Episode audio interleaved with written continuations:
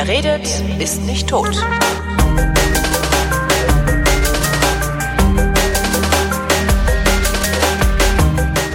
Willkommen zur Wissenschaft mit kuriosen Meldungen aus der Wissenschaft und Florian Freistetter. Ich höre auf so zu reden, das ist peinlich, ne? Ja, und Holger Klein und die und Meldungen sind alle spektakulär und nicht kurios. Spektakulär. Na, eine kuriose habe ich schon dabei, also die auch gewissermaßen spektakulär ist, aber die bringe ich ganz am Schluss. Okay, vielleicht habe ich sie auch schon vorher drin, wer vielleicht weiß. hast du sie schon vorher drin, dann hasse ich dich. Aber wahrscheinlich ist noch okay. mehr vorher drin. Hier, immer, äh, apropos Universum. mhm. Beta Geuze. Ja. Ist kleiner als gedacht. Ja, aber immer noch sehr groß. Ja, aber jetzt haben, ne, also die australische Wissenschaft hat festgestellt, dass ähm, Betelgeuse nicht 950 bis 1200 mal so groß ist wie die Sonne, nur, sondern nur 750 mal so groß. Ja, und das reicht ja auch schon. Darum gehen die aber davon aus, dass das Ding erst in 100.000 Jahren explodiert. Ach, ja, aber das, also ich bin jetzt kein Experte für die, für äh, die Entwicklung von Sternen, aber äh, bis jetzt, wenn man gesagt hat, Betelgeuse wird jetzt bald explodieren, dann hat das eben meist alles so zwischen 10.000 und einer Million Jahre. Also ich, vielleicht weiß ich zu wenig drüber, aber das jetzt quasi das noch 100.000 Jahre, das würde ich jetzt nicht unbedingt als große Neuigkeit nehmen, aber vielleicht war ich einfach nur schlecht informiert bisher. Hm. Ja, jedenfalls, äh, während du das redest, äh, schicke ich Beta Geuze einen Tweet. Ja. Und den nenne ich, haha, you're small. Ja, da so, bist du gleich geblockt von Beta Geuze wahrscheinlich. Beta Geuze antwortet. Ja, das waren meine Neuigkeiten aus dem Universum. Was sind deine? Ja, na, es gibt jede Menge Neuigkeiten aus dem Universum. Das sagst du jedes Mal. Mal. Naja, weil es jede Menge Neuigkeiten aus dem Universum gibt. Ähm, das letzte Mal, als wir uns gesprochen haben, gab es noch keine Nobelpreisverleihung. Jetzt wurden Nobelpreise verlieren, äh, verliehen und äh, tatsächlich war das äh, sehr, sehr, sehr überraschend, zumindest äh, aus meiner Sicht, weil nämlich im, zum zweiten Jahr in Folge der Physik-Nobelpreis äh, an astronomische Themen gegangen ist. Mhm. Und das ist, ist, ist außergewöhnlich. Das so selten, ja? Also, das ist ja, also lang, lange Zeit ist Astronomie überhaupt nicht äh, berücksichtigt worden bei äh, was Physik angeht. Ja, meine, mhm. Physik und Astronomie sind auch zwei unterschiedliche Disziplinen, aber äh, es ist ja immer ein bisschen schwierig, wenn man so ein über 100 Jahre altes Testament, was ja die Nobelpreisstiftung ja. erst möglich gemacht hat, interpretieren muss. Es taucht ja auch keine Biologie auf in mhm. diesen mhm. Preiskategorien, aber trotzdem passiert in der Biologie wahnsinnig viel. Ja, aber das ist äh, ja seit, seit äh, Dr. Axel Stoll wissen wir, dass letztlich alles zurückzuführen ist auf die Physik. Ja, aber ich, der ist jetzt nicht unbedingt derjenige, auf den sich das Nobelpreiskomitee regelmäßig beruft. Ja, aber ja, aber die Biologie hat wissen. Die Biologie hat's noch einfach, weil die kann man meistens immer, wenn die was Relevantes macht, in äh, Medizin oder in Chemie unterbringen, was mhm. die beiden anderen Wissenschaftspreise sind. Aber Physik ist halt, das ist passiert, Klima passiert wahnsinnig viel. Aber wo tust du das hin? Also da, da ist, glaube ich, meines Wissens nach, bis auf die eine Geschichte mit dem Ozonloch, ist auch nie wirklich was über so klimamäßiges bis jetzt im Nobelpreis gewürdigt worden. Und mit der Astronomie hat man eben auch erst relativ spät angefangen, da Preise zu vergeben. Mhm. Und halt, äh, ja, meistens waren es dann immer Quanten Quantenmechanik, Teilchenphysik oder Materialphysik, Laser und der ganze äh, andere Kram, der äh, berücksichtigt worden ist und ab und zu gab es mal was über äh, Astronomie und ich habe letztes Jahr war ja gleichzeitig äh, quasi mein größter Triumph und meine große Niederlage. Ich habe seit ich regelmäßig mich in der Öffentlichkeit über Nobelpreise äußere, also ich glaube schon irgendwie 2008 oder sowas habe ich das erste Mal darüber geschrieben, habe ich behauptet und vorhergesagt, dass äh, Michel Mayor und Didier Queloz den Nobelpreis bekommen für die Entdeckung des ersten extrasolaren Planeten. Mhm. Ja, habe ich immer vorhergesagt, weil es auch eine absolut äh, Nobelpreiswürdige Leistung ist. Und im letzten Jahr haben sie ihn bekommen, was mich sehr gefreut hat. Einerseits, andererseits habe ich jetzt nicht mehr gewusst, was ich vorhersagen soll. Das war ein bisschen schwierig. Also insofern hat mir diese, diese Bestätigung meine Irgendwas Vorhersage genommen. Dürren, Stürme, also geht ja immer. Ja, aber wir und äh, das war ein absolut angemessener Preis und dieses Jahr kann man das durchaus nochmal wiederholen, weil wir jetzt äh, vor ein paar Tagen erst, also am 6. Oktober, mhm. war der Tag, an dem tatsächlich äh, vor 25 Jahren, am 6. Oktober, ist bekannt gegeben worden, haben die beiden das auf der Konferenz in Florenz, Konferenz in Florenz. Tage, zwei Wochen, aber gut, ja. Ja, naja, ach, ja, aber halt eben auf jeden Fall noch im gleichen Monat. Also es ist jetzt, wir feiern dieses Jahr das 25-jährige Jubiläum der Entdeckung des ersten extrasolaren Planeten. Mhm. Also insofern kann man den Preis des letzten Jahres nochmal erwähnen. Und dieses Jahr, ja, bin ich eigentlich fix davon ausgegangen, dass halt wieder irgendwas Physikalisches dran ist, irgendwas Kompliziertes. Oder? Ja, irgendwas Kompliziertes mit Quanten ja, oder was Kompliziertes mit Festkörperphysik oder so. Äh, was auch immer noch auf der Liste stand, waren die schwarzen Löcher. Mhm. Denn letztes Jahr wurde ja auch das erste Bild eines schwarzen Lochs gemacht. Ja. Haben wir sicher drüber geredet, ja. nehme ich an, in der Folge. Und äh, was auch eine absolut Nobelpreiswürdige Leistung ist. Also äh, wenn dann jetzt, es hätte eigentlich schon längst das nächste Bild und sogar ein Video quasi kommen sollen, äh, was alles aufgehalten ist durch die äh, Pandemie. Aber äh, es werden in Zukunft weitere Bilder von schwarzen Löchern kommen und das macht es das erste Mal möglich, dass wir eben quasi die ganzen Theorien, die theoretischen Beschreibungen von schwarzen Löchern, was ja bis jetzt quasi das einzige war, was wir hatten, mit konkreten Beobachtungsdaten abgleichen können und so vielleicht äh, in der Lage sind, diesen ganzen ganzen Krempel von wegen Quantenmechanik, Relativitätstheorie sich widersprechen gegenseitig und so, dass wir das mal irgendwie auf die Reihe kriegen können. Mhm. Also das ist absolut eine Nobelpreiswürdige Leistung. Äh, zwei Probleme. Ähm, einerseits äh, zwei Nobelpreise in Astronomie in Folge ist, habe ich wie gesagt nicht für möglich gehalten. Und andererseits äh, stößt man da auf das zweite große Nobelpreisproblem. Äh, Nobel hat damals vor über 100 Jahren festgelegt, drei Leute höchstens, ja. mehr nicht, kriegen den. Und äh, das funktioniert heutzutage nicht mehr. Ja, das sind ja, also das, Teams das, von zig Menschen, die da, die da beteiligt genau. sind. Genau. Und ähm, insofern das heißt, die bei den Autoren kriegen einen Preis und die anderen äh, stehen dann da. Ja, aber obwohl du mittlerweile kannst du gar nicht mehr äh, richtig sagen. Also ich wüsste jetzt nicht von den Leuten, die dieses Event Horizon Teleskop, dieses weltumspannende Netzwerk aus Teleskopen, die dieses erste Bild gemacht haben, welche drei man da jetzt rausholen sollte. Also wüsste ich nicht, hm. wüsste wahrscheinlich auch Wie niemand anderer. Wie das denn? Haben die irgendeine Idee?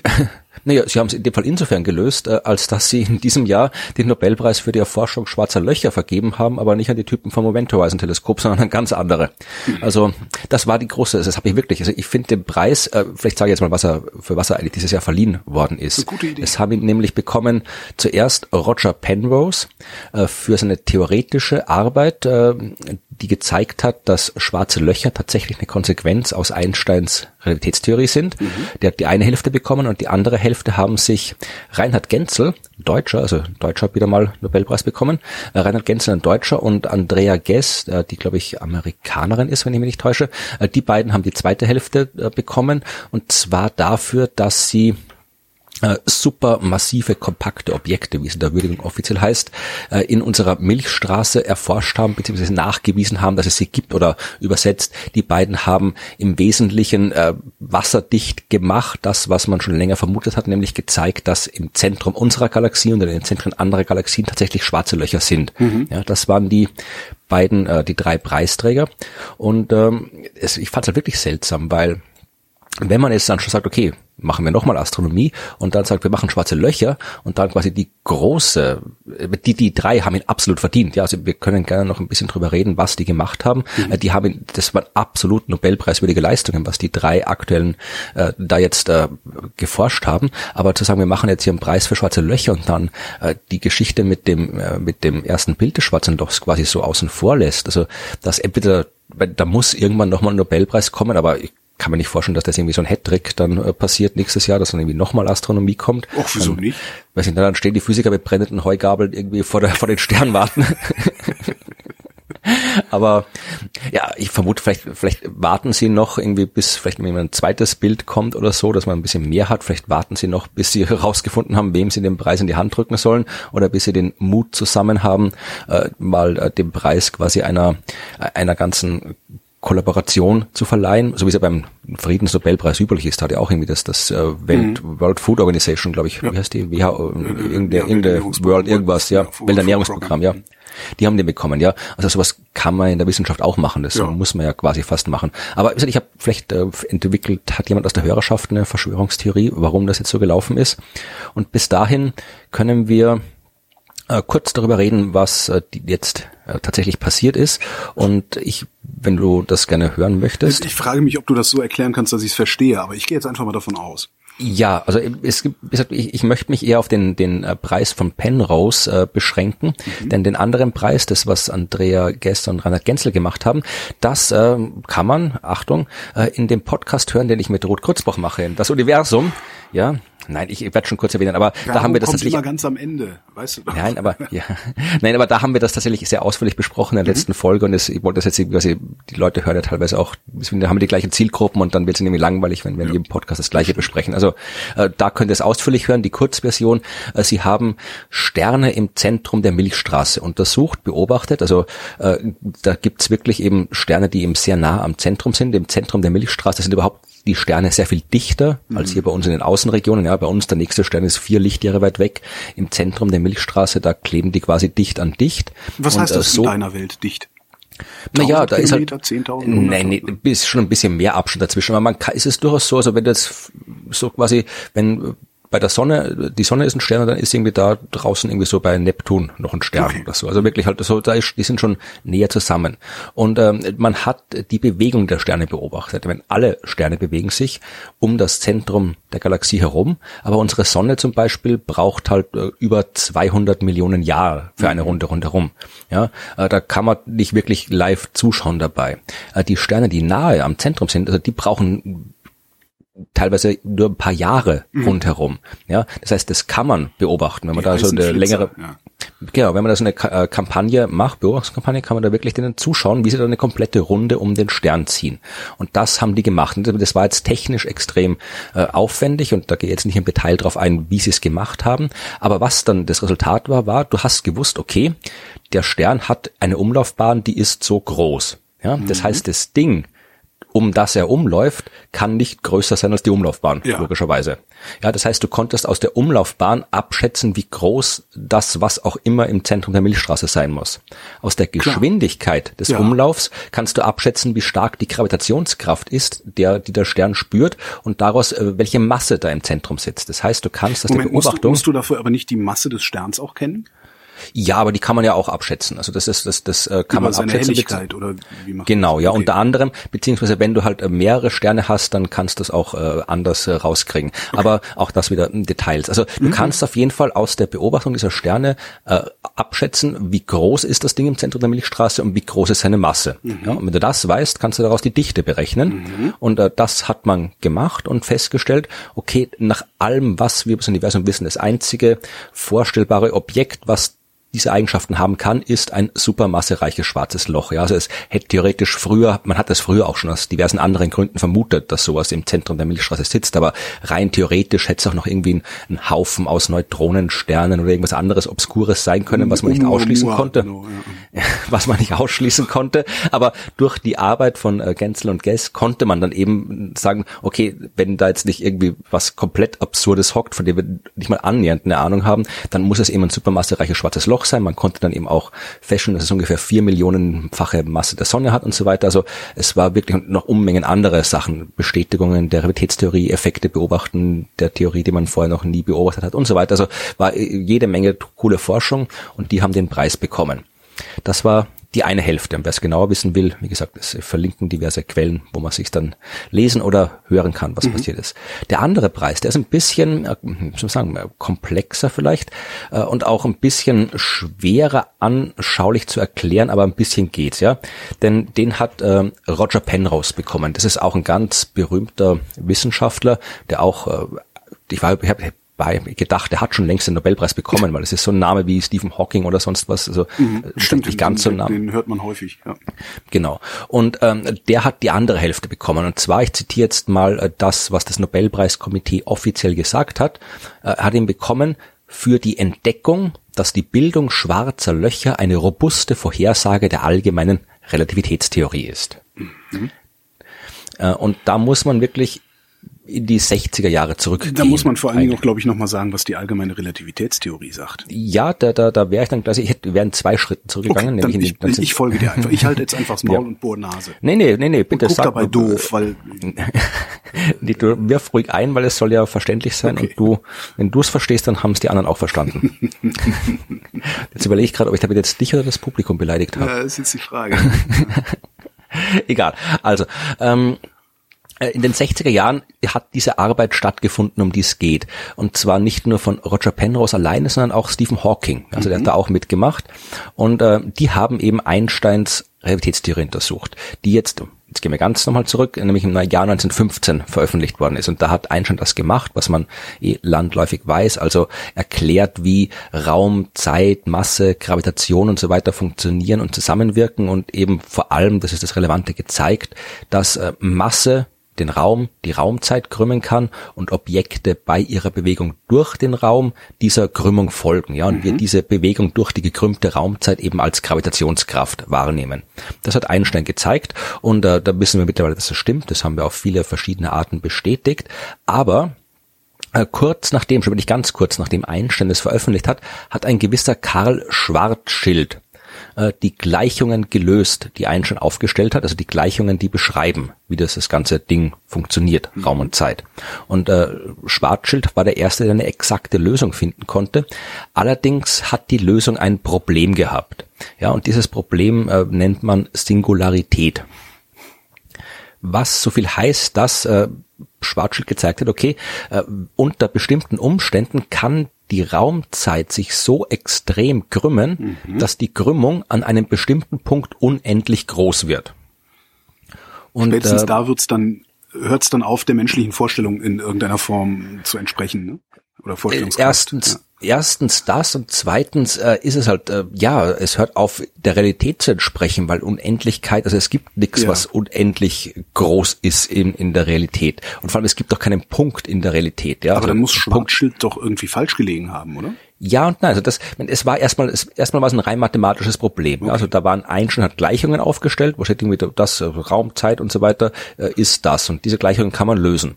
Und wenn du die löst, kriegst du halt quasi äh, Ergebnisse, Lösungen, Formeln, die dir sagen, wie sich ein äh, hypothetisches Universum quasi verhalten könnte oder halt ein, äh, ein hypothetisches, mhm. eine hypothetische Raumzeit unter bestimmten Bedingungen. Jo. Ja, und ein so eine hypothetische Raumzeit wäre zum Beispiel, du hast eine große Masse, die immer weiter in sich selbst zusammenfällt. Ähm, also eine Masse, die immer weiter komprimiert wird. Was zum Beispiel in der Realität passiert, wenn ein Stern am Ende seines Lebens in sich zusammenfällt. Ja, dann ja. der Stern verliert quasi die Masse nicht, aber die Masse nimmt immer kleineren Raum ein. Ja. Und äh, jetzt äh, genau das kann die äh, können die Gleichungen von Einstein eben beschreiben. Was passiert da mit der Raumzeit? Wie verändert sich die? Wie krümmt sich die?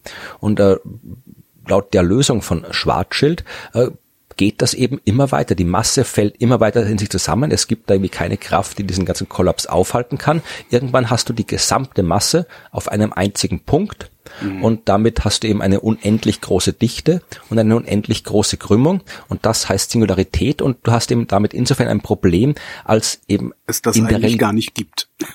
Genau. Ja. Und da war jetzt die große Frage, äh, was heißt das jetzt? Ja, weil äh, du kannst natürlich die komplexen Gleichungen von Einstein äh, kannst du äh, nur dann exakt lösen, wenn du halt bestimmte Annahmen triffst vorher über das Universum, also gewisse symmetrische Annahmen. Du sagst irgendwie, das muss jetzt so und so symmetrisch sein und das muss das und das, die Masse muss so und so verteilt sein. Also du musst Annahmen treffen. Mhm. Ja, und da war die Frage, ist jetzt diese Singularität, die da rauskommt, ist das quasi so ein mathematisches Überbleibsel, irgendein Artefakt, das halt aus den Annahmen stammt, das quasi einfach nur halt in der Mathematik existiert, aber ja. nicht in der Realität? Oder ist es was, was wirklich direkt in den Gleichungen drinsteckt, was du aus den Gleichungen auch nicht rauskriegst, ja? Oder wieder gesagt, irgendwie, sind, wenn man jetzt die Singularität mal mit schwarzem Loch gleichsetzt, ja, mhm. weil ein schwarzes Loch ist im Wesentlichen das, wo wir sagen, das ist halt quasi hier, wo die der Raum, die, die Raumzeit so stark die gekrümmt Annäherung ist. an eine Singularität, die wir kennen. Genau. So. Ja, also wo der Raum, die Raumzeit so stark gekrümmt ist, dass eben auch, dass quasi aus dieser Krümmung nichts mehr rauskommt, auch kein Licht, ja. ja. Äh, dann heißt die Frage besetzt, sind schwarze Löcher eben etwas, was unmittelbar aus der Relativitätstheorie folgt direkt aus den Gleichungen oder ist es einfach nur was, was daraus folgt, dass man eben mathematische Vereinfachungen treffen musste und die in der Wirklichkeit gar nicht existieren? Mhm. Und das haben äh, Penrose und Stephen Hawking untersucht und das sogenannte Singularitätentheorem aufgestellt. Ja, und das sagt ihm, dass man eben wirklich, wenn du, auch hier geht es um Annahmen, die du treffen musst, aber die haben eben wirklich nur ganz, ganz simple, also intuitive Annahmen getroffen. Zum Beispiel eben gesagt, okay, wir nehmen an, Gravitation wirkt immer nur anziehend. Ja, also es gibt mhm. keine Antigravitation. Also wie nicht so bei, bei elektromagnetischen Kräften, ja, die kann anziehen und abstoßen. Haben gesagt, okay, Gravitation ist immer anziehend, war eine Annahme. Oder äh, die Raumzeit ist chronologisch, war auch eine Annahme, also dass kein Ereignis äh, in seiner eigenen Zukunft oder Vergangenheit ja. liegen kann. Also solche Annahmen haben die getroffen und noch ein paar andere, die auch alle quasi nicht sonderlich außergewöhnlich extrem absurd oder sonst irgendwas sind. Mhm. Und dann haben sie gezeigt, wenn du diese intuitiven Annahmen triffst, dann folgt die Singularität direkt aus den Gleichungen. Dann ja. kriegst du es nicht weg. Ja, also oder wieder anders gesagt, schwarze Löcher gibt es oder Singularitäten gibt es, weil die Gravitation immer anziehend ist. Ja, okay. Vereinfacht gesagt. Jetzt müsste ich aber nach, nachweisen, dass die Annahme stimmt. Ne?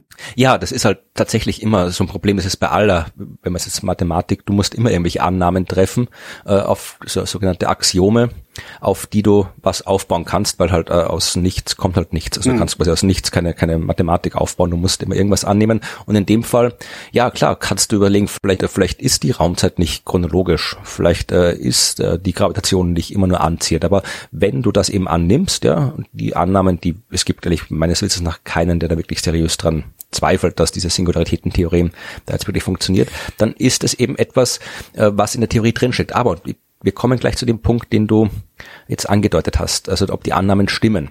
Weil, ja, weil ich, äh, ich habe immer noch, also was ich immer noch im Hinterkopf habe, ist, äh, äh, es, es gibt keinen Punkt im Universum. Genau, genau, genau. Da sind wir jetzt bei dem Punkt, beim Punkt mit dem Punkt. Mhm. Ja, ähm, diese äh, Penrose und Hawking haben quasi gezeigt, wenn vereinfacht gesagt Einstein stimmt, dann kriegen wir eine Singularität. Mhm. So, äh, damit haben sie einerseits gezeigt, dass es eben diese Singularitäten gibt im Sinne von, sie folgen direkt aus Einstein oder eben wie das Nobelpreiskomitee gesagt hat, dass sie eine robuste Vorhersage der allgemeinen Realitätstheorie sind. Andererseits gleichzeitig auch gezeigt, dass diese Realitätstheorie nicht alles sein kann. Ja, ja. also äh, dass da, dass da, weil es eben diesen Punkt nicht geben kann, diese Singularität nicht geben kann, muss irgendwas muss da sein, was eben nicht in der Realitätstheorie drin steckt. Moment, warum kann es diesen Punkt nicht geben? Äh, das ist was, also das ist jetzt auch eine Annahme, okay. aber halt eine, weil, weil. Es wäre also eigentlich, es wäre theoretisch auch möglich, dass wir irgendwann ein Werkzeug oder ein Denkwerkzeug oder meinetwegen auch ein physikalisches Werkzeug entwickeln, das diesen Punkt eben doch sehen kann. Das weiß ich nicht. Also das Problem ist an der Sache, es ist halt, äh, ein Punkt ist etwas, was keine Ausdehnung hat. Ja, ja? ein Punkt ist was Mathematisches. Ja. Aber die Frage ist, das ist was, da können sich, kann sich die Philosophie Gedanken drüber machen. Kann etwas real existieren, was keine Ausdehnung hat? Keine Ahnung. Das ist eine ontologische Frage. Interessanterweise ja. habe ich hier, kurz vorher, also am heutigen Tage, auch eine Sendung über genau dieses Thema aufgenommen. Ja, aber wie gesagt, das ist halt eine Frage tatsächlich, wenn du, also ich, ich, die meisten, wenn man jetzt wirklich mal von irgendwelchen obskuren, äh, esoterischen, ja, wissenschaftlichen Sachen abgeht, aber sagen wir mal, in der Wissenschaft, also das halt, äh, Punkte sind mathematisch, aber mhm. da, es gibt keine Punkte im echten Universum, ist quasi so die, das, was, was so Konsens ist, ja, und ich wüsste das auch nicht, wie der Konsens quasi anders aussehen könnte. Also insofern gehen eigentlich alle davon aus. dann ja, äh, also ganz am Ende dieser Singularität irgendein Dimensionsverlust oder so. Ja, ja was, also es gibt natürlich schon jede Menge Ideen, zum Beispiel die, die äh, Schleifen, Quantengravitation und diese mhm. ganzen anderen äh, Hypothesen, die halt einfach sagen, dass der, der Raum selbst zum Beispiel quantifiziert ist. Ja, also dass mhm. der Raum halt quasi nicht kontinuierlich ist, weil in einem kontinuierlichen Raum kannst du halt wirklich etwas auf einem Punkt zusammen, zusammenlaufen lassen. Mhm.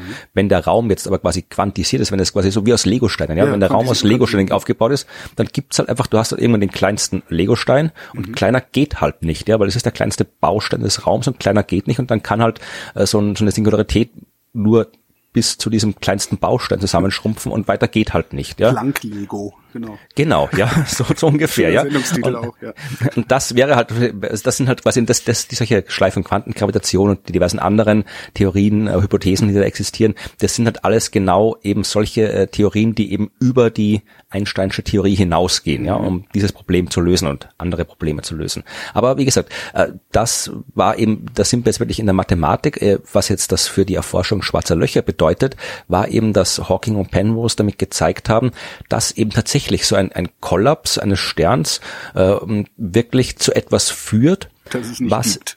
Na nicht, das, das ist eben, von, war die Frage, äh, kann das überhaupt, war zum Beispiel die Frage, kann ein Stern, wenn der wirklich kollabiert, kollabiert der so symmetrisch in sich zusammen, dass da eben tatsächlich dann etwas annähernd Singuläres entstehen kann, äh, wenn wir jetzt mal den, den Punkt am Ende wirklich aussparen, ja. oder ist es sowieso sowas, läuft das alles so chaotisch durcheinander ab, dass da nie irgendwie annähernd sowas rauskommt. Aber die haben gesagt, okay, äh, das, das, das läuft alles so ab und äh, beim schwarzen Loch sind wir ja, äh, ein schwarzes Loch ist ja anders gesagt, ja, äh, man muss sich darüber im Klaren sein, was man als schwarzes Loch bezeichnet. Ja, wir haben jetzt die Singularität mit dem schwarzen Loch gleichgesetzt. Das ist vielleicht aus einem theoretischen, mathematischen Standpunkt relevant, aber jetzt aus dem astronomischen, beobachtungsmäßigen Standpunkt geht es um den Ereignishorizont. Mhm. Ja, und das ist eben der Punkt, an dem die Raumzeit so weit gekrümmt ist, dass eben Licht nicht mehr wegkommt. Genau, das also passiert lange vor der Sehen. Genau, das passiert lange vor der Singularität. Das heißt, äh, du hast einen Stern, der äh, kollabiert in sich zusammen, kollabiert, kollabiert, kollabiert. Irgendwann ist er so weit kollabiert, dass er die Raumzeit so weit gekrümmt hat, dass Licht aus seiner Umgebung nicht mehr wegkommt. Mhm. Dann hast du einen Ereignishorizont. Und dann geht der Kollaps aber halt noch weiter in diesem Ereignishorizont. Äh, wir sehen von außen nichts, aber von außen sehen wir nur den Ereignishorizont. Was innen drin mit der Masse des Sterns passiert, das äh, weiß niemand. Die Gleichungen sagen uns eben, das wird ein Punkt, mhm. der die die Ontologie sagt uns, oder auch nicht, je nachdem, was sie uns sagt, äh, sagt uns, einen Punkt kann es nicht geben. Äh, also da, da ist dann quasi der Punkt erreicht, wo man nichts mehr weiß. Aber von außen betrachtet äh, sagt uns das alles eben, wir kriegen einen Ereignishorizont und das ist eben das, was wir aus Beobachtungssicht, äh, aus astronomischer Sicht als schwarzes Loch mhm. bezeichnen, eben diesen Ereignishorizont. Ja, der halt, äh, was auch immer dann da drin passiert, äh, findet wer andere raus. Aber somit haben dann eben äh, Penrose und Hawking gezeigt, ja, schwarze Löcher können, wenn wir schwarze Löcher sagen, ist ein eigenes Horizont, äh, schwarze Löcher können im realen Universum existieren. Ja, und deswegen hat Penrose den bekommen und die beiden anderen haben ihn bekommen, weil sie auch quasi nachgewiesen haben, dass es die Dinge auch wirklich gibt und sie erforscht haben, vereinfacht gesagt. Und das Interessante ist noch dazu, was mir jetzt gerade auffällt, dass ja eigentlich dann auch Stephen Hawking, der sein Leben lang keinen Nobelpreis bekommen hat, oh, krass, äh, jetzt dann eigentlich in dem Fall einen kriegen hätte müssen, wenn er, äh, wenn sie Penrose auszahlt. Vielleicht haben sie gewartet, bis Hawking tot ist, dass sie Penrose für den Kram eingeben können, ähm, weil Hawking mit seiner Hawking-Strahlung ja eigentlich immer der Anwärter war, weil die Hawking-Strahlung ja auch nur was war, was nie mit Beobachtung nachgewiesen wurde, weil es auch nicht beobachtbar nachweisbar ist. Also ja, diese Nobelpreisdynamik ist ein ganz eigenes Ding. Aber es waren auf jeden Fall interessante Dinge, die ihn bekommen haben, den Preis. So, jetzt kommen wir mal zurück auf die Erde. Weißt du, was Jawohl. auch vom schwarzen Loch verschluckt wird? Alles. Fisch. Fisch.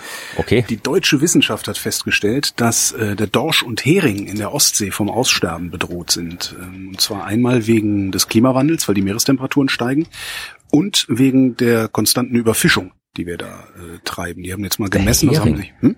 Jetzt gibt's kein Matjes mehr. Gibt's kein Matjes mehr. Die haben, sich, die haben, sich halt mit der Berufsfischerei zusammengetan. Kolleginnen und Kollegen vom, vom Geomar waren das. Und äh, haben gesagt, so, wenn jetzt nicht sofort, also wirklich sofort, mhm. nächste Woche treffen sich die, die äh, Landwirtschaftsminister der Europäischen Union und legen Fangquoten fest. Und die WissenschaftlerInnen raten dringend dazu, die Fischerei auf Dorsch und Hering in der westlichen Ostsee auszusetzen. Das ist, das ist schon, finde ich, finde ich schon äh, enorm. Also normalerweise beschränken sich die Wissenschaftler und Wissenschaftlerinnen ja darauf äh, zu beschreiben, was das Problem ist äh, und sagen eher nicht so immer, wenn ihr nächste Woche darüber redet, ersetzt mal den Fang, die Fangerei aus, ansonsten werden diese beiden Fische leer gefischt. Also es gibt kaum noch Jungfische.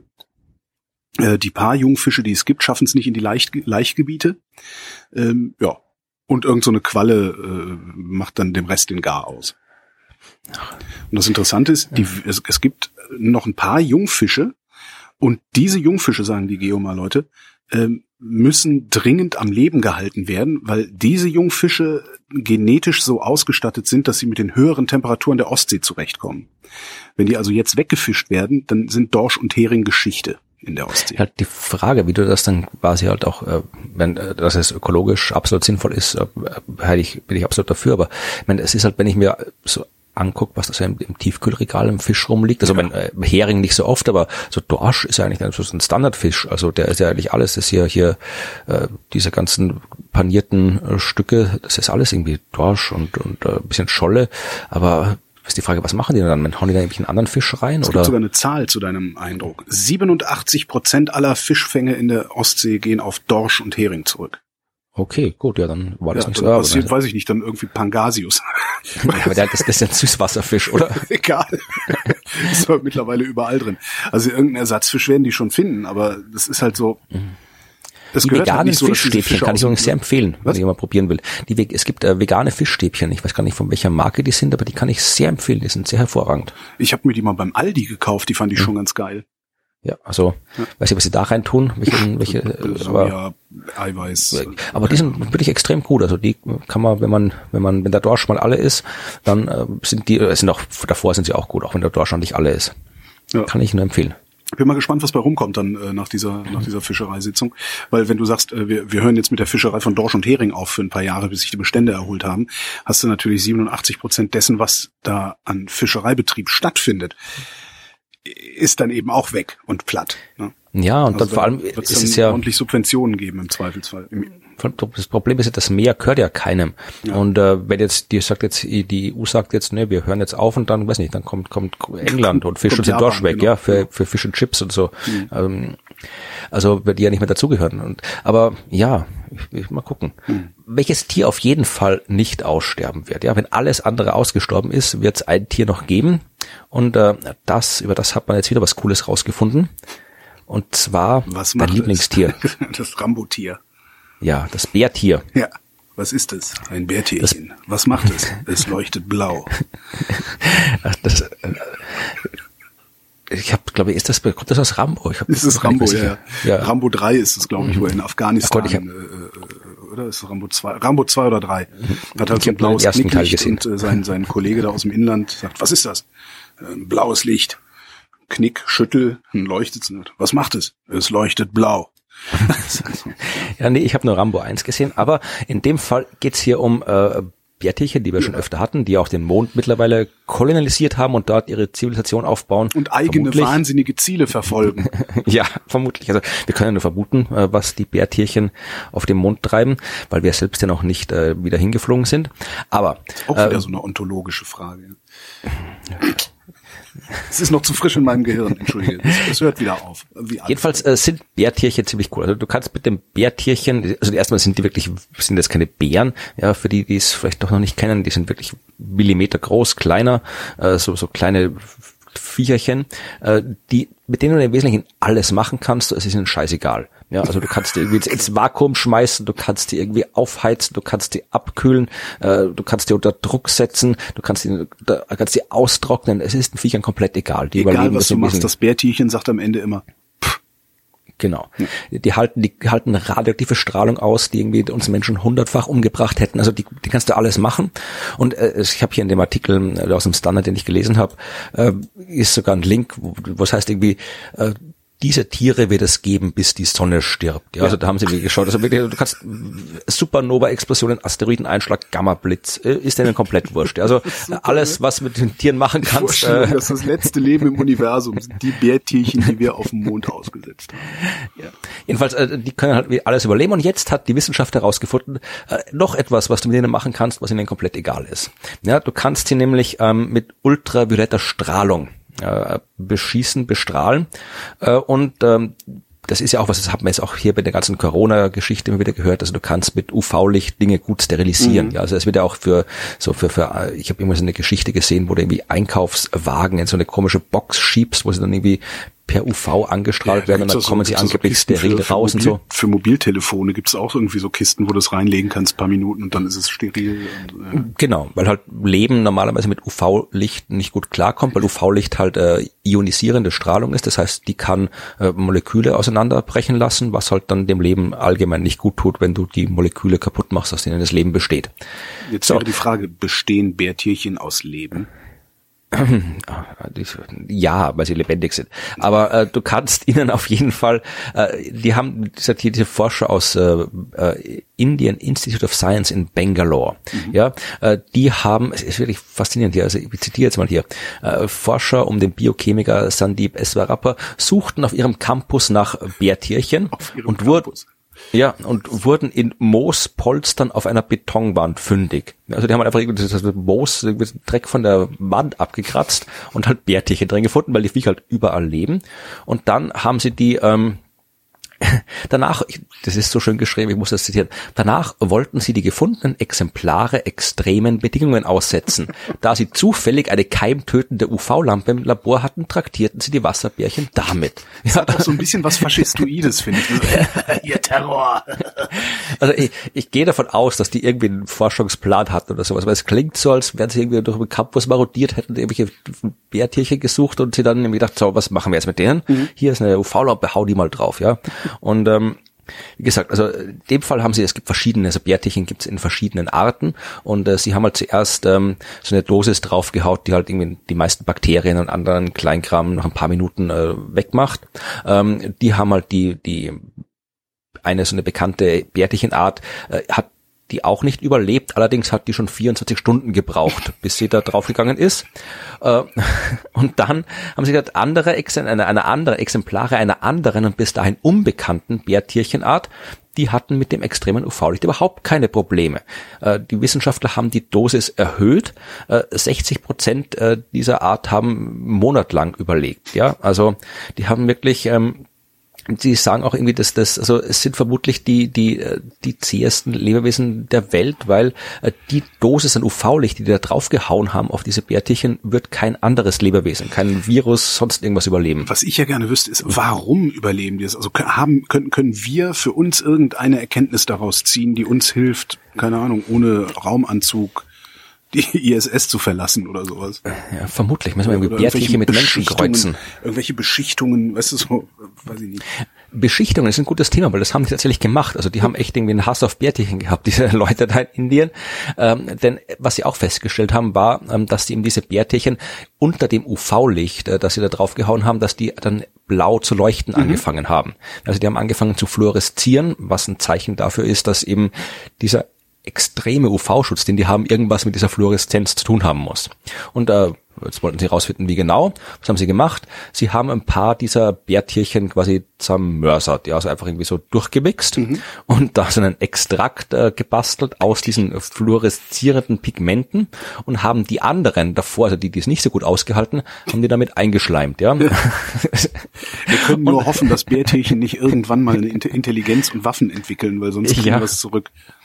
Genau. Und dann haben sie festgestellt, dass eben dieser Bärtierchenextrakt äh, die Lebensdauer der damit einge, äh, angemalten Tiere äh, unter UV-Licht äh, verdoppelt hat. Mhm. Ja, also du kannst tatsächlich irgendwie, ich, meine, ich nehme an, das wird auch nicht irgendwie im großen Maßstab ähm, äh, anwendbar sein, dass du jetzt irgendwie kiloweise Bärtierchen irgendwie zermanscht und dich damit einschmalst äh, statt, statt Sonnencreme oder so. Medizinprodukt.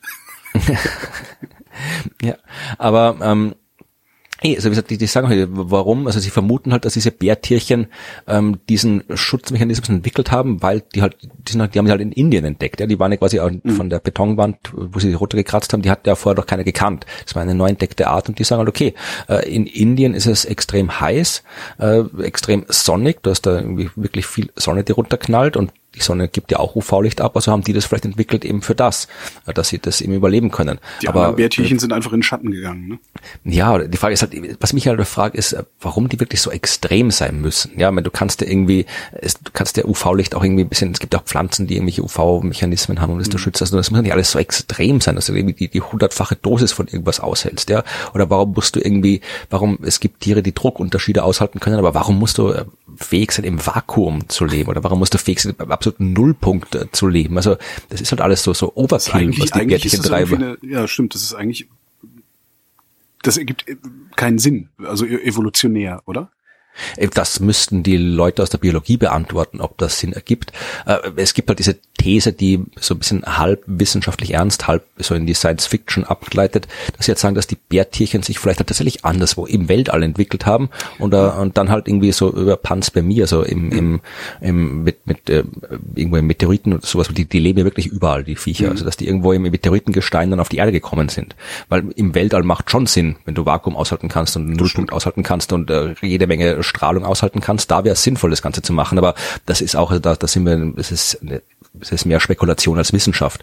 Aber weiß ich, vielleicht ist das das Gentechnik-Experiment der, der Dinosaurier-Zivilisation, die früher hier gelebt hatten, die waren die einzigen, die den Einschlag überlebt haben. Weiß man nicht. Ja, oder es sind halt tatsächlich, wie du sagst, ich finde diese Panspermie-Idee eigentlich doch sehr plausibel zumindest, also überzeugend. Könnte man das nicht im, im Rahmen von genetischen Untersuchungen feststellen, ob die Viecher von der Erde kommen oder nicht? Vermutlich und vermutlich zeigt sich dann auch, dass das äh, eh so ist, dass die von der Erde kommen, aber da habe ich tatsächlich zu wenig Ahnung. Das ja, muss, das ja. kann ich nicht, das muss wer anderer beantworten. Wovon ich auch keine Ahnung habe. Ähm, Stimmen. die chinesische Wissenschaft hat nämlich festgestellt, dass Männer mit tiefer Stimme, entschuldige, die chinesische Wissenschaft hat nämlich festgestellt, dass Männer mit tiefer Stimme weniger treu sind. Also je, je tiefer die Stimmlage, desto instabiler, ah nee, falls meine Frau zuhört, je tiefer die Stimmlage, desto instabiler die Paarbeziehung. Gilt übrigens nur für Männer, nicht Frau für wird Frauen. doch wissen, wie du redest. Stimmt, die hat mich schon mal so gehört. Äh, trifft nur auf Männer zu.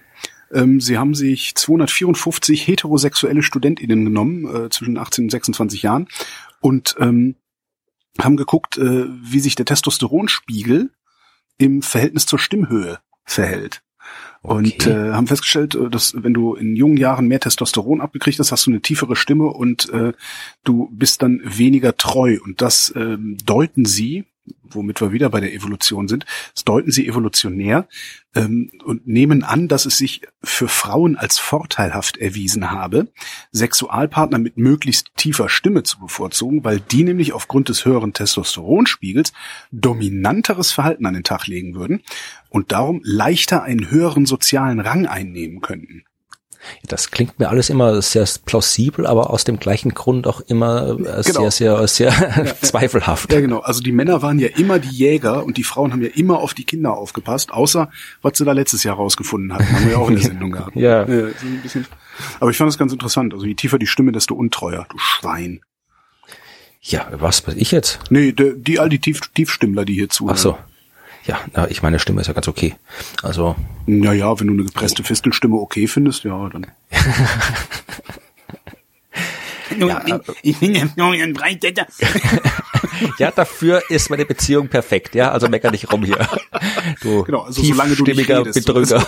solange du nicht redest, ist es eine super stabile Beziehung. ähm, reden wir über Teebeutel. Teebeutel, auch schön. Hab ich eben noch Witze drüber gemacht mit meinen Eltern. Könnt auch die Teebeutel von gestern wieder verwenden. Ja, äh, tatsächlich sollte man immer einen Teebeutel bei sich haben. Ja, mhm. Zumindest dann, wenn du Astronaut bist. Denn ja äh, klar, äh, ich meine, ich mein, gerade als Astronaut, wenn du da mal einen Tee willst, ne?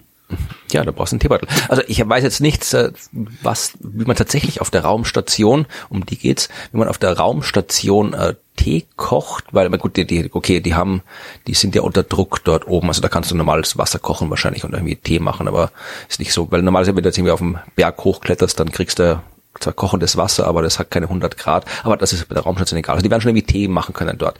Jedenfalls äh, hat die Raumstation ein Leck gehabt, ja, mhm. und zwar ein seit Wochen gesuchtes Sauerstoffleck. What? Also die haben, anscheinend hat die hat die ISS ein Leck gehabt und die haben halt nicht gefunden, wo es war. Da willst du auch nicht dabei sein, oder?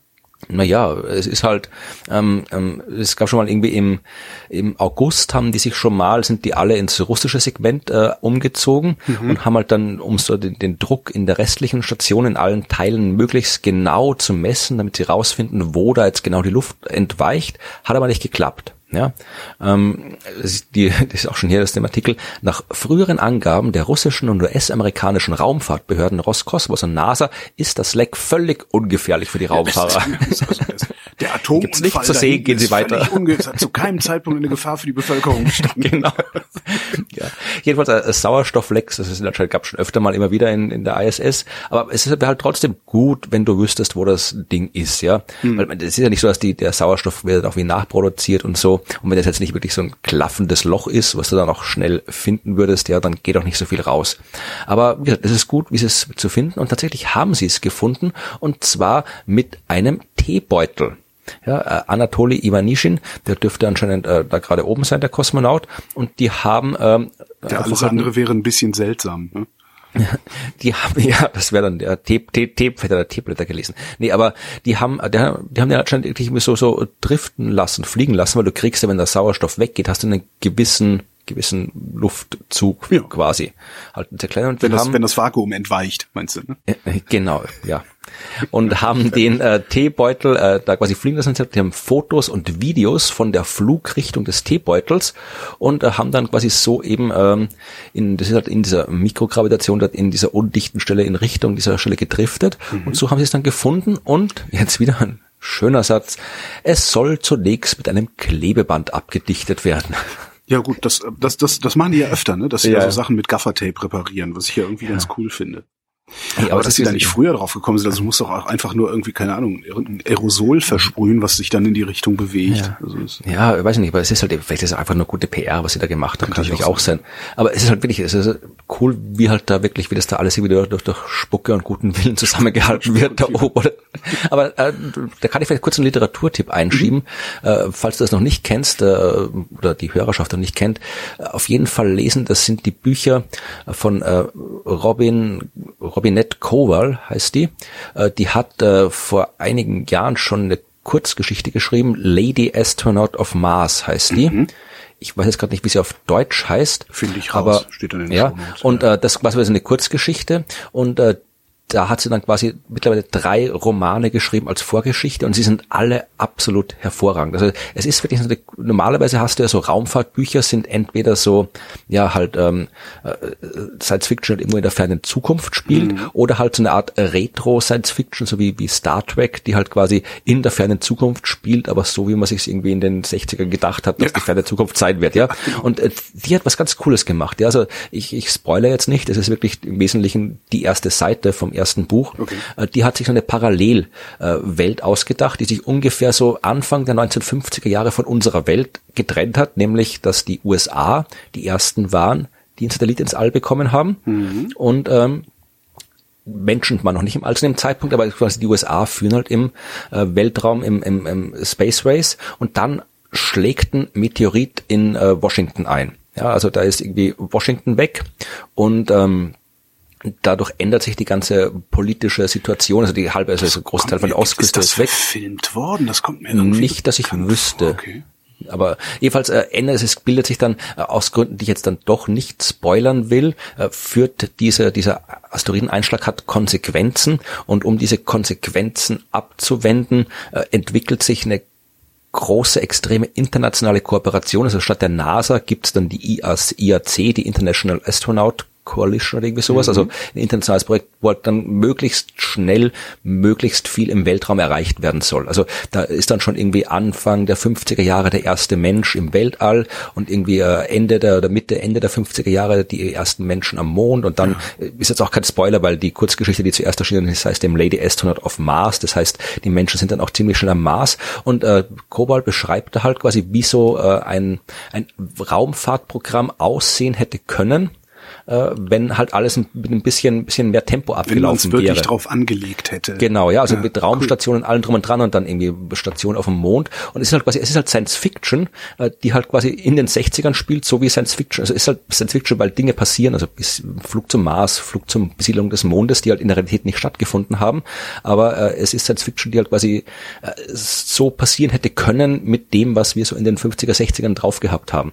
Und ähm, es ist darüber hinaus, es ist natürlich ein cooles Jahr, weil es geht halt auch, dass ähm, in dem Fall um, um weil sie halt diese die Lady Astronaut, das ist diese, dieser, dieser bisschen despektierliche Namen, den in dieser fiktiven Welt äh, die Frauen bekommen haben, die halt da mitmachen wollten. In der Realität waren ja auch ein Haufen Frauen, die das ganze Astronautentraining gemacht haben mhm. und genauso gut waren wie die Männer, aber halt dann doch nicht genommen worden sind und das ändert sich da eben auch in dieser Realität. Also es ist ein wahnsinnig fantastisches Buch, wo jetzt gerade vor kurzem der dritte Teil erschienen ist, der dritte Band mhm. und äh, ich wollte eigentlich nur noch mal äh, zur bisschen zur Auffrischung noch mal kurz durch die ersten beiden Bände blättern und habe dann auch gleich an einem Stück wieder alle beiden ersten Bände gelesen. Ja, also es sind sehr fantastische Bücher, äh, die halt auch, ich bin halt deswegen drauf gekommen, weil da halt eben auch, wenn die da ihre Raumfahrt beschreiben, das ist halt auch so alles irgendwie so ja, Spucke und guter Wille, die das, die Dinger da im Wesentlichen zusammenhalten.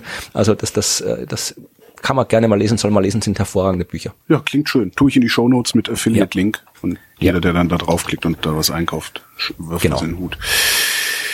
Die deutsche Wissenschaft hat sich mal wieder den Placebo-Effekt angeguckt. Wir wissen alle, Placebo-Effekt ist das, was man trotzdem heilt, ne? wenn man nur äh, davon überzeugt ist, dass man geheilt wird, beziehungsweise wenn man betüttelt wird. Ähm, also das, was die Wunderheilpraktiker einem als Diagnose äh, beziehungsweise Therapie verkaufen. Ähm, was sie gemacht haben, ist, sie haben ähm, sich ein paar Probanden geholt, haben die einen äh, visuellen Reiz ausgesetzt, von dem einem übel wird. Da kenne ich einige. Äh, Fotos, Bilder, genau, Schlagzeilen nee, oder? Irgendwie bewege, sich bewegende Streifen. So gucken Sie genau so, hier hin. Okay. So, äh, so, nächsten Tag haben sie ähm, den Placebo-Test gemacht, haben der einen Hälfte der Probanden eine Reizstrombehandlung verpasst, ähm, was gegen Übelkeit wirken soll, an so bestimmten Akupunkturpunkten, die der Körper angeblich hat. Auch noch keiner gefunden. Andere Gruppe hat eine Scheinbehandlung gekriegt, äh, auch mit Strom, aber einfach so irgendwas. Dann haben sie Blutproben äh, genommen, haben geguckt, wie sich der Magen verhält und es natürlich passiert, was, was zu erwarten war. Die Placebo-Behandlung hat die Übelkeit reduziert, hm, also subjektiv mhm. die Übelkeit reduziert. Ähm, was sie aber auch gefunden haben, ist, äh, was im Blut passiert ist bei diesem Placebo-Effekt. Und zwar, ähm, da wo der Placebo-Effekt gewirkt hat, haben sie Auffälligkeiten den, bei den Proteinen gesehen. Und zwar haben die äh, Proteine gefunden, die das Immunsystem normalerweise auch als Antwort auf Übelkeit ausschüttet. Was irgendwie schon mal ganz cool ist. Ähm, sie haben außerdem äh, gesehen, dass entzündungsfördernde Proteine verringert waren bei den Placebo-Leuten und haben ein paar Neuropeptide gefunden, und zwar welche, die empathisches Verhalten und Bindung auslösen, und Oxytocin. Okay. Also wenn man Oxytocin, dieses äh, ne, das äh, Kuschelhormon schreiben sie, äh, wenn man Oxytocin vorher gegeben hat, dann hätte sich der Placebo-Effekt noch verstärkt. Ich hab das heißt, der Placebo-Effekt ist nicht nur was, was ausschließlich in deiner Psyche passiert, sondern das ist auch was, was in deiner Physis passiert. Ist jetzt die Frage, was treibt da was natürlich. Ne? Also das ist die eine Frage. Aber was, was ich ganz cool daran finde, ist, das schreiben sie auch, also dass sie ähm, diese, diese Idee, äh, sich das Blutplasma anzugucken, ähm, das kann man dazu benutzen, Biomarker zu finden, die bei klinischen Studien Placebo-Effekte tatsächlich rausrechnen. Also du kannst halt Störvariablen benennen und identifizieren und rausrechnen. Das finde ich eigentlich das Coole daran. Ja, also ich habe diese Forschung auch äh, kurz äh, die, die registriert, aber nicht im Detail gelesen. Äh, Erstmal habe ich mir gedacht, weil ich mir gedacht habe, dass ja, sag mal, der Placebo-Effekt, das ist, der muss ja was im Körper physisch anrichten. Also wenn der Placebo-Effekt dir hilft, was er ja tut, was wir wissen, mhm. dann muss ja irgendwas passieren. Wenn das quasi nicht, wenn das, was dir wenn die, die Krankheit oder was auch immer du heilen oder weghaben willst, ja. wenn das nicht schon von vornherein komplett eingebildet war und du es dann quasi durch den Placebo-Effekt wieder weg einbildest, mhm. dann muss ja irgendwas im Körper passieren. Ja. Und da haben sie es jetzt halt gemessen. Genau. Und also ich dachte, das hätte man ja schon längst gemessen. Ich war dann deswegen, habe dann deswegen das nicht weiter verfolgt, das Thema, oder weiter gelesen, weil ich auf diese Sache mit den äh, Akupunkturpunkten gestoßen bin. Ja. Das ist mir ein bisschen seltsam aufgefallen, weil ich gedacht, die Akupunkturpunkte sind ja an sich schon Placebo. Das, äh, das habe ich auch noch nie mehr nachgewiesen ja gar nicht untersucht, ne? So, nee, aber in dem Fall haben sie quasi eine Placebo-Methode genommen, um Placebos zu untersuchen. Genau. Das hat mich ein bisschen verwirrt und äh, da frage ich mich, ob das vielleicht jemand mal wirklich mit Ahnung, mehr Ahnung als wir beide, ähm, einordnen also kann, was denken, das heißt oder ob man das Akupunkturpunkte genommen haben, damit hinterher keiner sagen kann, ja, das waren ja die Akupunktur, Akupunkturpunkte. Also es musste ja so passieren. Hm. Also ja, letztendlich ist ja der Akupunkturpunkt, also der, der, der, der vermeintliche Akupunkturpunkt, ist ja eigentlich eine Störvariable für die Placebo-Untersuchung. Ja, aber hätte man das nicht irgendwie komplett anders ohne Akupunkturkrempel machen können? Naja, nee, also, man musste den Leuten ja erzählen, was man tut. Das ja, muss ja immer noch glaubwürdig sein ja, okay, aber ich habe gedacht, eine ganz andere Forschung, wo man halt dieses, dieses, mich hat dieses, ich habe für, für mich, du, du musst ja, ja ich keine also, Ahnung habe, war die Akupunktur halt etwas, was die Sache komplizierter gemacht hat, als es eigentlich nötig gewesen ja, wäre. Ja, aber nee, du musst ja, guck mal, wenn du, wenn du sowas machst, du musst den Leuten sagen, also pass auf, äh, wir lösen jetzt Übelkeit durch aus und dann wollen wir gucken, wie gut die Akupunktur funktioniert. Hm? Ähm, das heißt, du setzt dich dann dahin und machst das dann an die richtigen Akupunkturpunkte. Äh, und eigentlich willst du ja gar nicht die Akupunkturgruppe untersuchen, sondern die Akupunkturleute sind eigentlich die Kontrollgruppe für die Placebo-Gruppe, weil die Akupunkturgruppe sich ja tatsächlich einbildet, dass das seriöse äh, Therapie wäre, was da passiert. Also so rum habe ich das verstanden. Hm. Also, dass du nicht untersuchst, funktioniert das, dieses Akupunkturgedöns, sondern hm. funktioniert irgendeine, ja, funktioniert ein Placebo-Effekt. Hm. Und um einen Placebo-Effekt auszulösen, musst du ja erstmal simulieren, dass irgendeine Behandlung irgendwo seriöserweise hm. stattfindet. Ja, ich weiß nicht, bin noch nicht überzeugt. Oder immer noch verwirrt. Eins von beiden ist, äh, aber ein bisschen darüber nachdenken ein bisschen, aber äh, vielleicht, vielleicht kann man es ja, vielleicht kann man es ja nochmal wiederholen. Ja, also wenn ihr Forschung macht, ja. wiederholt das bitte was, mal vernünftig. Und was halt sehr schön ist, ist Oxytocin. Also wenn du Oxytocin mhm. gibst, dass dann der Placebo-Effekt stärker wird, ist halt auch ein Hinweis darauf, was, was wir, was, was, was wir Skeptiker ja seit im Grunde seit Jahrzehnten sagen. Ähm, die, diese ganzen Wunderheilpraktiker, mhm. die leben eigentlich davon, dass sie sich kümmern, also Zugewandtheit, ja. Betüddelung. Betüddelung wirkt ist ein, Betüttelung macht Placebo stärker, also dann heilt es halt besser. Und das ist letztendlich dann auch ein biochemischer Beleg dafür, dass es so ist. Und daraus ja, könnte also man dann natürlich auch wieder mal einen Aufruf an die äh, Medizin richten, dass man sagt, vielleicht mehr Zeit mit dem Patienten verbringen. Vielleicht das Abrechnungssystem ja. mal irgendwie anpassen und so. Ne? Ja, wenn man jetzt in Zukunft bei irgendwelchen äh, klinischen Studien teilnimmt und du wirst immer nach der nach der Medikamentengabe oder sowas vom Arzt umarmt, dann weißt du, ach scheiße, ich bin in der, ich bin in der Placebo-Gruppe. Oder, oder, du, oder du warst Privatpatient. oder das auch natürlich, ja, das kann natürlich auch sein. Ja, äh, nee, kommen wir zum anderen. Hitzestau. Hitzestau ist äh, eine Schlagzeile einer Pressemitteilung der Universität Graz und die haben dort etwas erforscht, was ich ganz spannend fand, nämlich am ähm, ähm, Wegener Center für Klima und globalen Wandel, was auch ein schöner Titel ist für ein Institut. Äh, die haben im Wesentlichen äh, erforscht, oder nicht erforscht, aber wesentlich, also genau äh, mal untersucht und festgelegt, was denn, wo die Wärme hingeht. Ja, also wir wissen, es gibt ja eine globale Erwärmung. Doch. Was heißt, dass da global Wärme ist? Mhm. Und die geguckt, wo geht die denn hin? Wo ist die denn, diese Wärme? Ja, und haben da jetzt eine groß angelegte Studie gemacht und ähm, die man dann auch irgendwie verlinken kann. Das ist auch ein schöner Artikel. Heat stored in the Earth System. Where does the energy go? Das heißt doch genau so. Und äh, haben und das aufgeteilt einmal in die Erde und irgendwann platzt die. Genau. Nein, genau. Ähm, aber sie haben wirklich, also sie haben es untersucht, also einmal im Zeitraum 1971 bis 2018 und dann äh, nochmal die letzte Dekade 2010 bis 2018, also fast Dekade, mhm. und haben erstmal festgestellt, dass du tatsächlich ähm, insgesamt ähm, in jedem Jahr hast du, haben wir 14 Billionen Gigajoule Überschuss an Energie, an Wärme, was eine Zahl ist, unter der man sich nicht viel vorstellen kann wahrscheinlich auch nicht, wenn man es in Kalorien umrechnet, aber es ist mehr als das 20-fache des gesamten Energieverbrauchs der Welt. Wow. Ja, das ist das, was wir haben. Was heißt, wenn du das jetzt quasi umrechnest auf, ähm, auf die gesamte Erdoberfläche, hast du, die Erde muss quasi im Schnitt in jeder Sekunde pro Quadratmeter 0,9 Joule Energie zusätzlich irgendwie schlucken. Ja, mhm. also was ich ein Joule pro Sekunde pro Quadratmeter. Und jetzt haben sie geguckt, ähm, wo geht denn das hin? Und tatsächlich äh, es gehen ähm, derzeit, also das ist jetzt die, die Zahlen von 2010 bis 2018, derzeit gehen 90 Prozent in die Weltmeere. Mhm. Also wirklich das meiste geht ins Meer. Fünf Prozent gehen aufs Land oder ins Land, werden vom, vom Land aufgenommen. Drei Prozent werden verbraucht für das, äh, das Eis zu schmelzen, was mhm. so rumliegt. Und äh, zwei Prozent gehen in die Atmosphäre rein. Ja, also die, die Atmosphäre, um die wir uns ja meistens Gedanken machen, wenn es um den Klimawandel geht, äh, die äh, hat absolut gesehen, musste die kleinste Menge aufnehmen, weil das Wasser noch so einen großen Puffereffekt hat.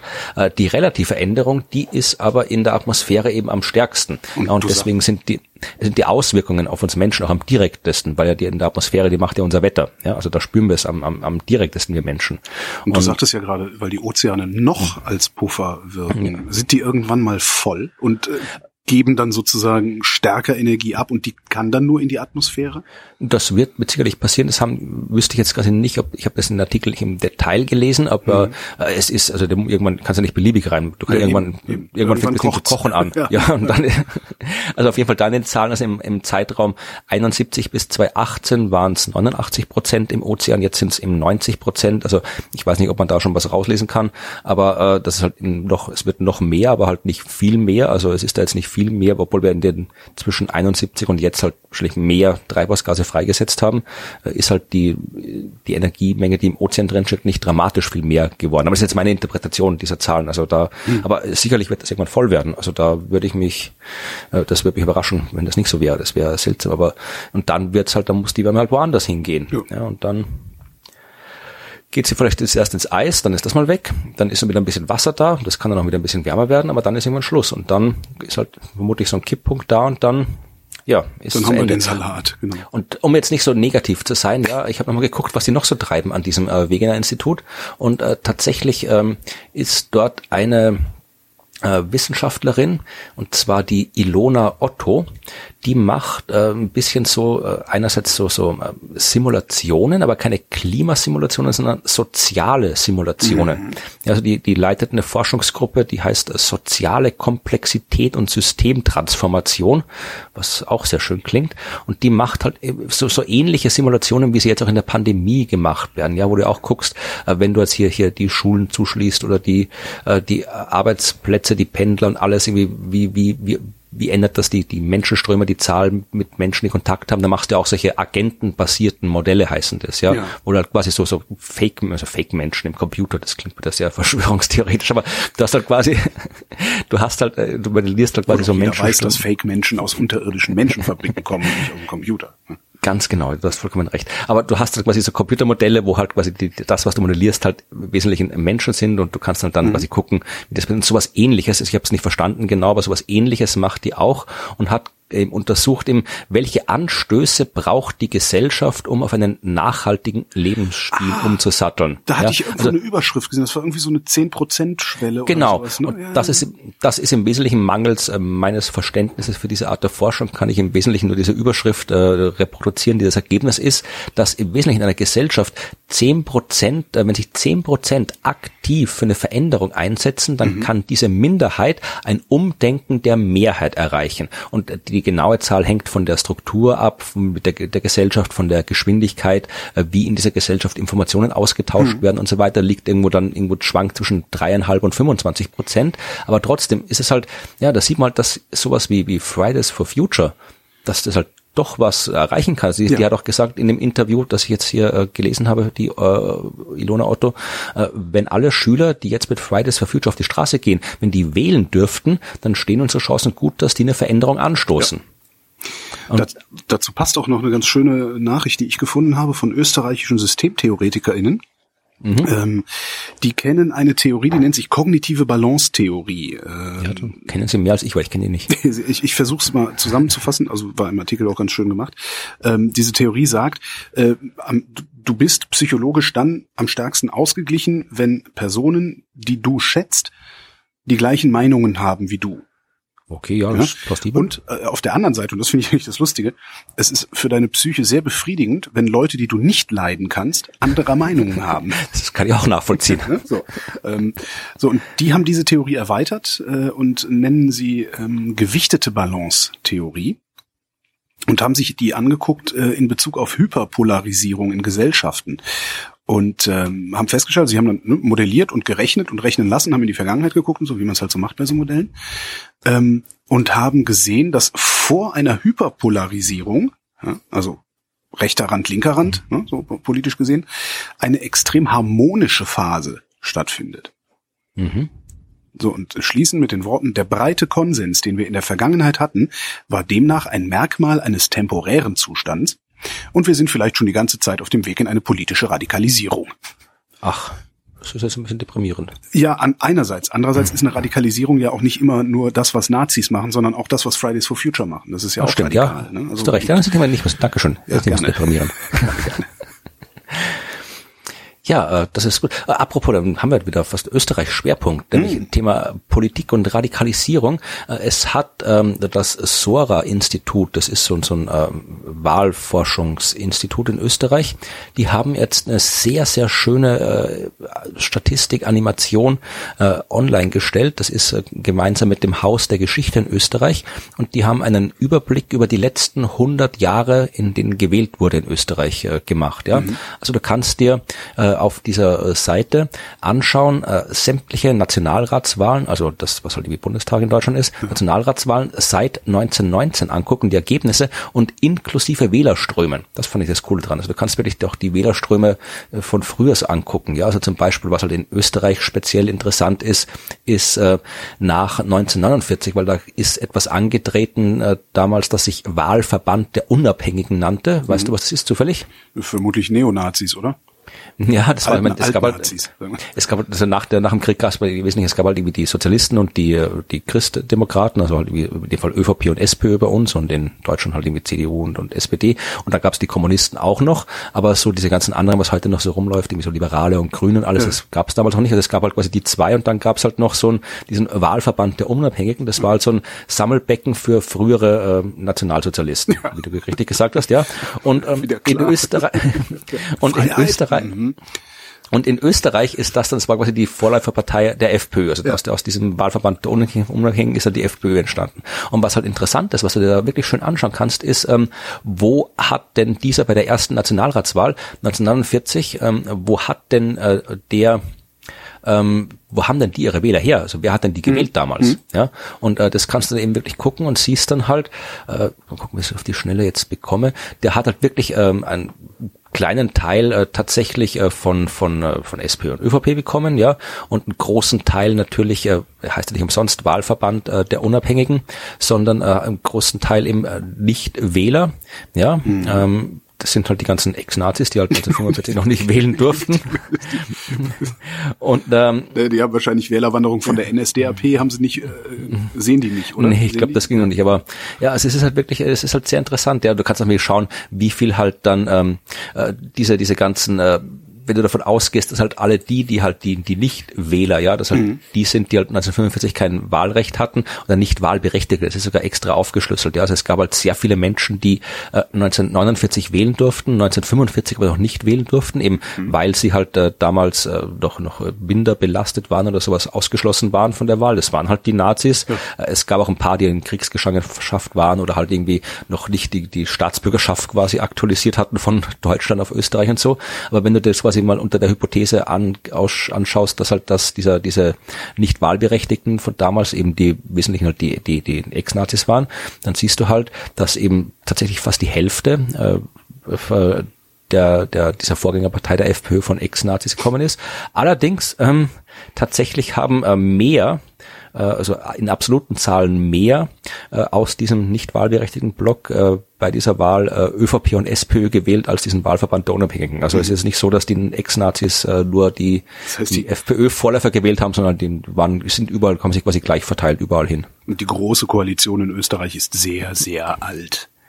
Genau, ja. Und das ist halt, du kannst dir wirklich durchklicken von, von 1919 angefangen und das ist sehr, sehr spannend, mhm. die ganzen Wählerströme hier hin und her zu tun. Also äh, wer sich für österreichische Politik interessiert, äh, kann da wirklich viel, viel Zeit mit interessanten Infos verbringen. Und damit komme ich zu meiner letzten Meldung für heute, die, wie ich hier angekündigt habe, kurios ist. Äh, sie ist in Wissenschaftsressort ge gelaufen. Ich weiß gar nicht, ob das so schlau ist, aber gut. Ähm, vor 15 Jahren hat eine Kanadierin Urlaub gemacht in Italien, in Pompeji. Mhm. Und hat äh, da ein paar Steine aufgesammelt und mit nach Hause genommen, so als Andenken. Ne? So, ah, Pompeji, nehmen wir ein paar alte Steine mit. Und was sie jetzt gemacht hat, ist, sie hat, äh, die ist mittlerweile 36 Jahre alt und hat ähm, diese Steine in Päckchen getan und hat die nach Pompeji geschickt und hat ähm, dazu einen Brief geschrieben, äh, dass sie die zurückgibt, um sich selbst von dem Fluch zu entlasten, der auf diesen Steinen liege. Fluch. Äh, Zitat. Ich war jung und dumm, ich wollte ein Stück Geschichte mit nach Hause nehmen und habe dabei nicht bedacht, was genau ich da mitnahm. Ein Stück Geschichte, in der sich starke negative Energie versteinert hat. Bla bla bla bla bla. Seitdem hat das Pech mich und meine Familie verfolgt. Ich bin zweimal an Brustkrebs erkrankt, meine Familie und ich haben schwere finanzielle Probleme erlitten. Wir sind anständige Leute und ich will diesen Fluch nicht an meine Familie und meine Kinder weitergeben. Klingt wie ein Kettenbriefing, was du früh 2000 Großartig, oder? Also das, ich, habe gedacht, so, ja, immerhin sehe ich da jetzt den Ansatz einer Langzeitstudie über die Nachkommen dieser Frau. Weil die dürften ja jetzt eigentlich kein Pech mehr haben. Ja, wenn das, also ja, vermutlich kann man äh, davon ausgehen, dass die Grundhypothese nicht valide ist, aber im Ach. Prinzip könnte man das dann da äh, untersuchen, ja. Ja, genau. dann können wir vielleicht noch irgendwie Akupunktur dazu nehmen oder so. Genau. Ja, ich habe noch eine sehr interessante Meldung zum Schluss. Äh, da geht's es nochmal kurz um äh, Corona, aber äh, das ist wirklich so eine, es gibt ja wirklich, es schwirren ja absurde viele Informationen über diese ganze Geschichte herum, aber das ist wirklich eine Information, die ich äh, wahnsinnig spannend fand. Ja, es hat, haben Leute aus Wien herausgefunden am Forschungszentrum für molekulare Medizin. Mhm. Ja, und äh, wir diskutieren immer darüber, ja, können wie schützen Masken und wie gut schützen Masken, welche Masken schützen. Im Wesentlichen geht es darum, dass halt, äh, wenn Viren von wo auch immer auf dich kommen, dann wirst du krank. Ja. ja. Die Frage ist, wie viele Viren? Das ist eine Ahnung, schätze mal. Du sagst irgendwie, wie viele SARS-CoV-2 Viren musst du abkriegen, also in absoluten Zahlen jetzt, mhm. in absoluten Zahlen, damit du erkrankst. Ich habe nicht die leiseste Ahnung, das sind wahrscheinlich einige Tausende, ne? Hunderttausende. Ja, ich habe auch, ab, ich hab auch keine Ahnung gehabt, wie das ist. Und tatsächlich haben die jetzt herausgefunden, äh, im Schnitt 500. 500. Und wie viel huste ich aus, wenn ich infektiös bin? Das kann ich dir nicht sagen, aber ähm, tatsächlich 500. Und äh, das das Spannende ist, was ich dann, ich habe erstmal in diese Zahl in der Überschrift, habe ich dann im Aufmerksam gedacht, ach, 500, das ist eine, erstens fand ich es interessant, dass es diese Zahl überhaupt gibt und zweitens fand ich es interessant, äh, dass ich gedacht, was, so wenige? Ja, und dann habe ich gelesen, dann habe ich gelesen, hier, äh, äh, das ist eine vergleichsweise hohe Zahl schreiben Doch. die. Weil sie haben auch irgendwie anderen, ja, äh, sie haben bei, ich zitiere jetzt wieder hier äh, den äh, Forscher, dessen Namen ich jetzt gerade nicht finden kann, aber jedenfalls der diese Forschung ge führend gemacht hatte, äh, bei HIV ja. geht man davon aus, dass ein einzelnes Virus reicht, um eine Neuinfektion zu starten. Alter bei Influenza A ja. äh, gibt es unterschiedliche Zahlen in wissenschaftlichen Studien. Manche Forscher sprechen von einem einzelnen Virus, manche von 10 bis 100 Viren, die eine äh, Infektion auslösen Ich hätte können. gedacht, da müsste so eine volle Ladung, wirklich mehrere zigtausend, äh, die in einem so einem Rotztropfen ist oder so. Ja, habe ich mir auch gedacht. Aber es ist, wie gesagt, das fand ich extrem spannend. Und da sieht hm. man auch, dass wenn du halt wirklich, dass halt Masken dann wirklich was, was nützen. Oder klar, wenn du dann irgendwie äh, die, die die Zahl der Viren, die du abkriegst, quasi äh, reduzieren kannst. Und das ja. tust du ja mit den ja. Dingen dann. Ist halt, vermutlich, es ist halt Statistik, ja. Es ist nicht so, dass du irgendwie so einen Counter hast, der dann irgendwie bei 500 umschlägt und dann, heute habe ich noch 10 gut. Aber, Virenkipp. Ja, also ich fand die, die ja. Zahl, ja, ich fand die Zahl äh, so spannend, ja. also dass es wirklich so eine Zahl gibt und dass man wirklich mal eine Größerung hat, dass irgendwie von diesen scheiß Dingern 500 reichen. Hm. Ja, damit du, damit du was abkriegst. Apropos Viren, wir sind ja gerade äh, im Beginn der zweiten Welle. Gibt es einen Werbeblock oder haben Sie euch wieder alles abgesagt? Jein, also es ist natürlich viel, viel abgesagt, alles in Deutschland. Wir wären in Frankfurt gewesen und mhm. in äh, irgendwo in, in Erding und in Marburg und äh, da ist das, also Deutschland ist mehr, mehr oder weniger komplett äh, weg. Das Einzige, was noch auf unserem Kalender steht, ist, äh, sind Sachen in Wien. Äh, mhm. Da sind wir tatsächlich aufgetreten am Wochenende in Wien äh, Freitag, Samstag, das war gut, das war, war schön, es war tatsächlich mal wieder ein bisschen mehr Stimmung im Theater, weil es ist immer ein bisschen, auch ein bisschen deprimierend, also zumindest für mich als auf der Bühne, wenn mhm. du da mhm. in so einem 500er Saal äh, spielst und dann sitzen da 50 Leute so verteilt äh, drin herum. Hatten die äh, eigentlich Masken dann auf oder durften die so sitzen?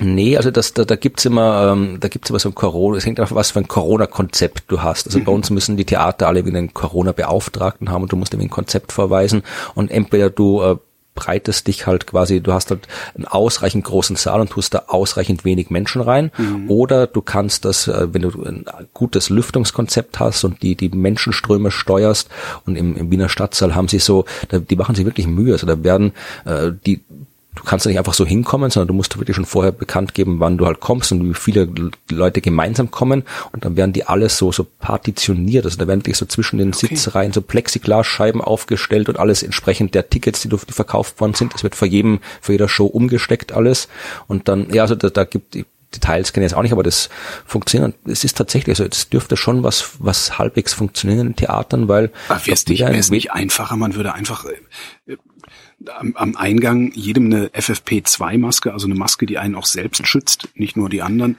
eine FFP2-Maske aushändigen und die Leute verpflichten, diese Maske durchgehend zu tragen, während sie da sitzen? Wäre vermutlich auch einfach. Also wenn bis jetzt hat's gut funktioniert, weil mir ist kein Cluster bekannt in Österreich, der in einem Theater oder sonst mhm. irgendwo gestartet wäre. In Deutschland meines Wissens nach auch nicht. Äh, aber es ist jetzt so, heute, gerade heute gab's wieder eine Pressekonferenz. Heute haben sie wieder bundesweit in Österreich die Sachen ein bisschen verschärft. Und jetzt äh, musst du äh, bei solchen Veranstaltungen eben durchgehend Masken tragen, ja. auch während der Vorstellung. Das haben sie jetzt auch eingeführt. Das, also momentan. Wie, wie gesagt, ich habe das dasselbe Problem habe ich ja im Sender bei uns in der, in der Redaktion. Das ist ein Großraumbüro da stehen halt auch überall diese Plexiglasscheiben und ich denke mir immer so, das ist das das macht das ganze Arbeiten irgendwie sehr, sehr mühsam. Wenn du dann über zwei so Plexiglasscheiben hinweg mhm. äh, irgendwas mit, mit irgendwem kommunizieren willst. Mhm. Äh, und ja. ich denke jedes Mal, zwingt die Leute doch einfach diese dämlichen Masken zu tragen. Äh, ja gut, im, im Theater muss das Publikum ja nicht arbeiten, die müssen ja, stimmt, sitzen und gucken. Sitzen, ja. gucken ja, und müssen nicht reden und so, ja. Aber es ist halt momentan, also es gibt halt noch in, in Wien hauptsächlich, wir spielen halt hauptsächlich nur in Wien Shows. Es ist jetzt am 31. Oktober, mhm. wenn es dann noch ist, äh, werden wir in Linz auftreten. Dann am 1. November in Perchtoldsdorf, äh, Vorort von Wien, und dann sind wieder halt ja so, so, oder da reden wir sicherlich vorher nochmal, das sind im Wesentlichen Shows in Wien immer, weil da noch am das große Rumreisen äh, gibt's momentan nicht. Ich glaube, nee, wir haben jetzt bis Jahresende nur Wien, Linz und so ein bisschen Provinz um Wien herum. Aber wie gesagt, also das aktuellste, was momentan ist, ist eben am 31. Oktober Halloween in Linz und äh, danach sprechen wir uns sicherlich noch und dann können wir wieder updaten, was dann wieder verboten oder erlaubt worden ist. Bis dahin lest unser Buch, haben wir zuletzt schon mal gesagt, aber mehr habe ich nicht. Also kauft das neue Buch der Science Busters Global Warming Party. Es ist sehr lustig und es ist sehr informativ. Ja, kann ich nur empfehlen, weil ich auch mitgeschrieben habe. Muss ich es empfehlen. Aber ich will es auch empfehlen, weil es ein sehr gutes Buch ist. Florian Freistetter, vielen Dank. Vielen Dank, Holger. Und euch vielen Dank für die Aufmerksamkeit.